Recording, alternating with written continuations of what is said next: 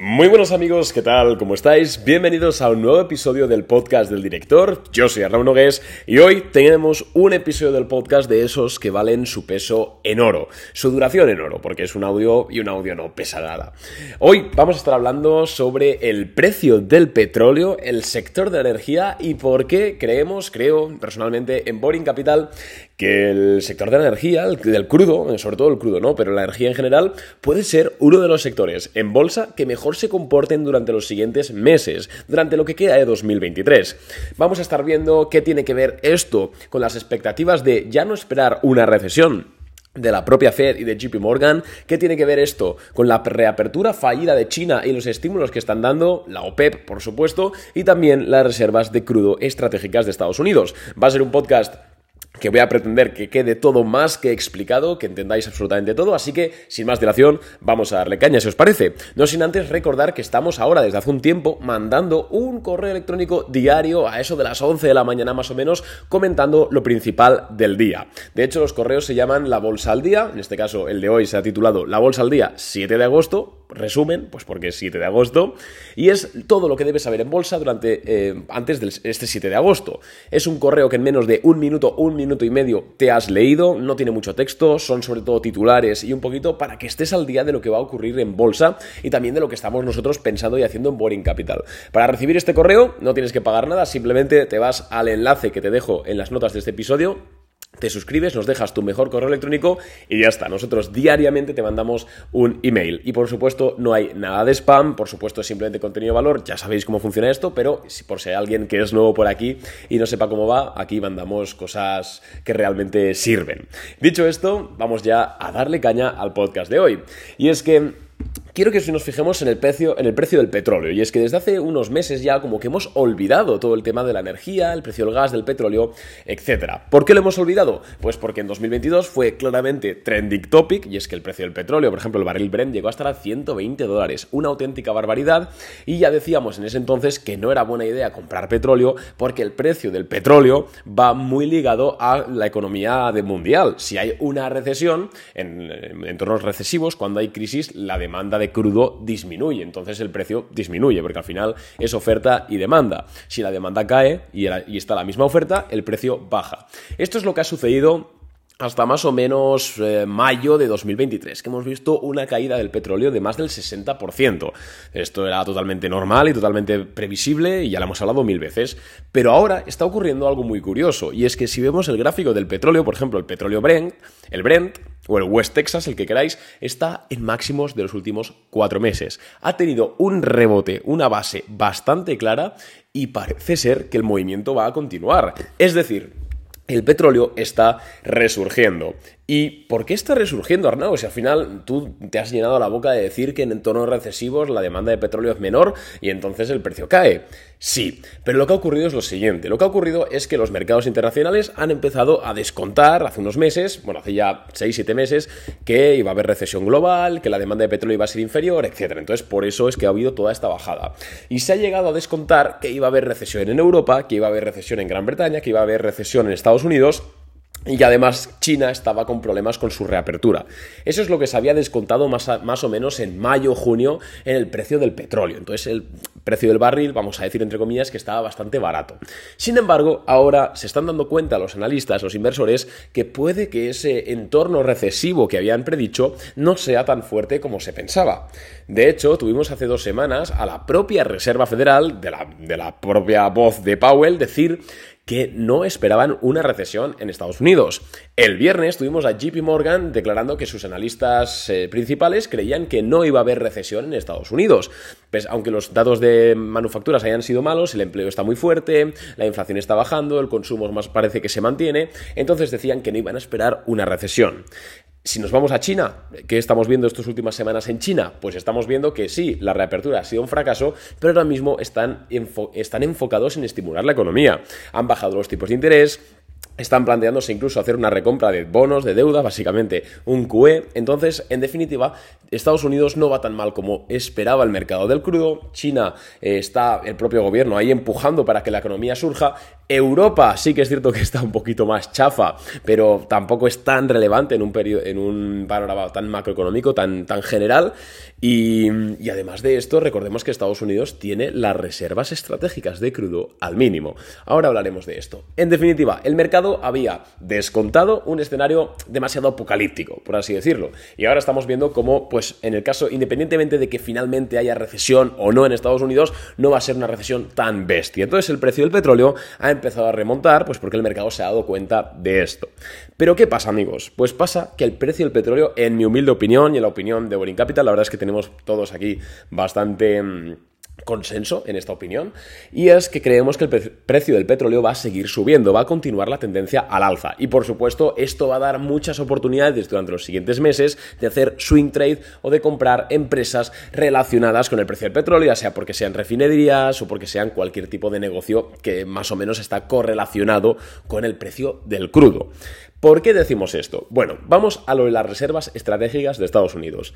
Estados Unidos es un país muy grande y tiene lo que se conoce como reservas estratégicas de crudo. Básicamente es, pues lo que dice el nombre, una reserva de millones y millones de barriles de petróleo que Estados Unidos mantiene en custodia sin usar para diversos motivos de seguridad nacional. Puede ser, por ejemplo, en el caso de una, yo que sé, un aislamiento comercial, una guerra, un problema, pues que puedan tener cierta atracción de energía asegurada pues para recomponerse. Esto es por principios militares. Pero aparte de esto, también lo tienen para tener un control eh, sobre el precio del petróleo en los mercados internacionales. Y es que Estados Unidos, al tener millones y millones de, de litros de petróleo en su poder, ahí sin liberar, puede hacer que el precio del petróleo baje. ¿Cómo? Liberando esos barriles al mercado. Porque lo que hace es aumentar la oferta, eh, sube la oferta, misma demanda, el precio que hace baja. Y esto es lo que hizo precisamente la administración de Joe Biden el año pasado, ante la emergencia, entre comillas, nacional, que era el precio del petróleo, y digo entre comillas porque el precio del petróleo o la presión que supuso sobre el ciudadano norteamericano la subida del precio del petróleo fue ínfimamente menor que la que sufrió sobre el ciudadano europeo, sobre el ciudadano alemán, ya ni te digo holandés, etc. Pero bueno, para ellos fue una emergencia. Entended también que Joe Biden es actualmente uno de los políticos más impopulares o que no impopulares, pero que menos aprobación tiene de sus propios votantes, entonces también es un tema político de cómo hacer que hace algo. Esto es así, ¿eh? no tiene por qué, o sea, no es porque sea demócrata o republicano, da igual, estos son todos iguales. Entonces lo hizo, lo que hizo fue empezar a liberar millones y millones de barriles de esta reserva estratégica de crudo.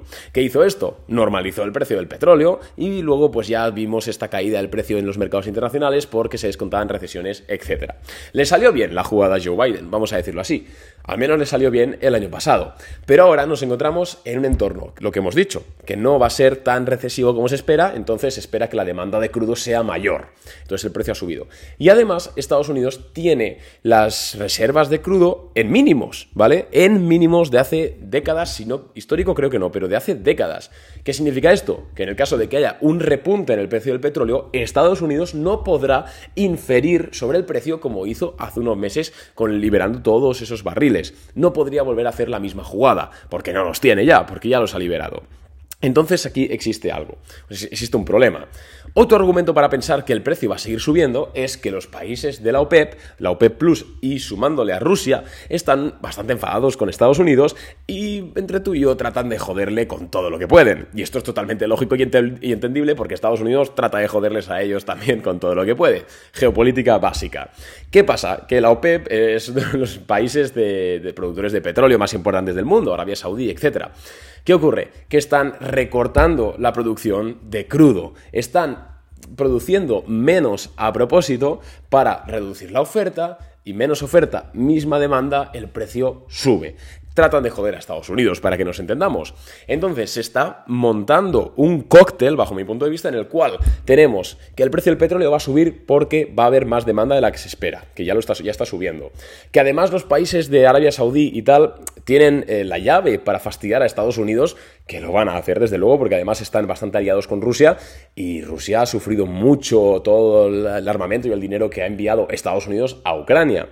Entonces, es la oportunidad de ellos para pincharle a Estados Unidos. Y además, el país americano no tiene suficiente reserva estratégica de crudo para aminorar el impacto del, precio del petróleo en el caso de que suba.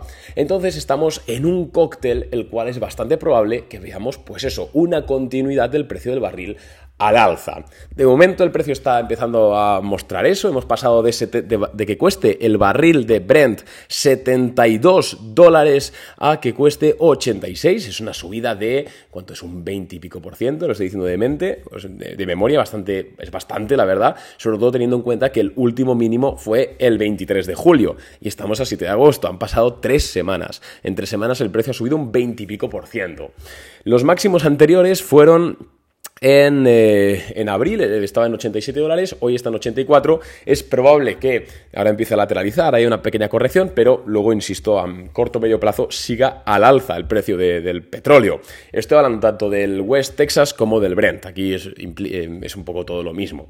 Entonces, Arnau, esto es un poco lo que está ocurriendo, te puede parecer mejor, te puede parecer peor, al final son líos entre países que, pues como no, afectan únicamente al ciudadano de a pie, porque yo te digo que a Joe Biden, ni a Putin, ni a cualquier emir eh, le, va, le va a afectar que suba el precio de la, gasolina, al único que le fastidia es al ciudadano de a pie que se levanta a trabajar. Y nosotros somos ese ciudadano de a pie. Entonces, como no podemos hacer absolutamente nada para cambiar esto, vamos a aprovecharnos de ello y rentabilizar nuestro dinero sabiendo estas cosas. Nosotros en Boring Capital, ¿qué estamos haciendo? Pues desde la semana pasada que ya empezamos a olernos esto, estamos analizando intensivamente listas y listas de empresas que eh, están relacionadas con la energía, con el precio del, crudo, etc. En ocasiones son empresas eh, que muchos conocen como Occidental Petroleum, ¿no? O XY, que es la que tiene Warren Buffett, que es de las más populares. Pero también estamos reviviendo viejas glorias que operamos en 2022 con todo ese primer rally del petróleo y estamos, pues en definitiva, analizando prácticamente todo lo que hay en el mercado que capitalice más de 2.000 millones de dólares. Hay muchas empresas que no nos gustan porque tienen problemas de circulante, pero confiamos en que esta semana ya esclareceremos, esclareceremos tres o cuatro nombres propios que nos interese para comprar en Boring Capital y para mandarlo a los clientes.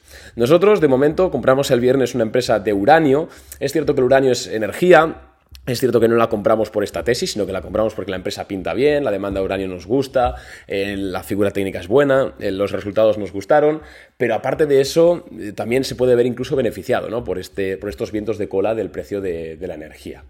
Esto tiene una consecuencia muy clara, y es que aparte de que nosotros podamos ganar dinero con esto, el problema es que si el precio del petróleo sigue aumentando, es algo que tiene mucha incidencia sobre la inflación general, sobre el IPC. Eh, en el caso de que tengamos razón, espero que no, pero en el caso de que tengamos razón y que el precio del petróleo siga subiendo, eso va a tener un impacto sí o sí en el IPC. Si el IPC sigue aumentando, si la inflación sigue aumentando, lo que va a suceder claramente es que la Fed se va a ver forzada a mm, seguir subiendo los tipos de interés o al menos si no seguir subiéndolos, mantenerlos altos durante más tiempo. Recordemos que ahora mismo el mercado, lo, que descuentan los fondos sobre futuros federales, eh, perdón, los futuros sobre fondos federales, es que la Fed no va a subir los tipos de interés más, es decir, este 5,5% es ya el máximo y a partir de marzo del año que viene van a empezar a bajar. Eso es lo que el mercado descuenta. Ahora bien, si el precio del petróleo sube, pongamos un 20% adicional, 25%, es, me lo he inventado, es solo para poner el ejemplo, eh, eso afecta la inflación, haciéndolo subir 0,3 eh, puntos interanuales, lo que sea, ahí podemos ver ya que la Fed tome otro tipo de decisiones. Y sobre todo teniendo en cuenta que ya no tiene ese protocolo de actuación con las reservas estratégicas de liberar millones de barriles. Entonces, ¿qué opináis, amigos? Lo he puesto antes por Twitter. Si tenéis Twitter por ahí podéis ponerme vuestra opinión. Y si no, pues por Instagram siempre os estaré leyendo. Arroba arnau barra baja invertir bolsa. Por supuesto, nos seguimos viendo por aquí. Y pues nada, si es cliente de Boring Capital, estate atento a los canales y al correo electrónico porque cuando compremos cualquier tipo de empresa de este tipo, por supuesto lo comunicaremos como siempre. Un abrazo y nos vemos en el podcast de mañana. Adiós.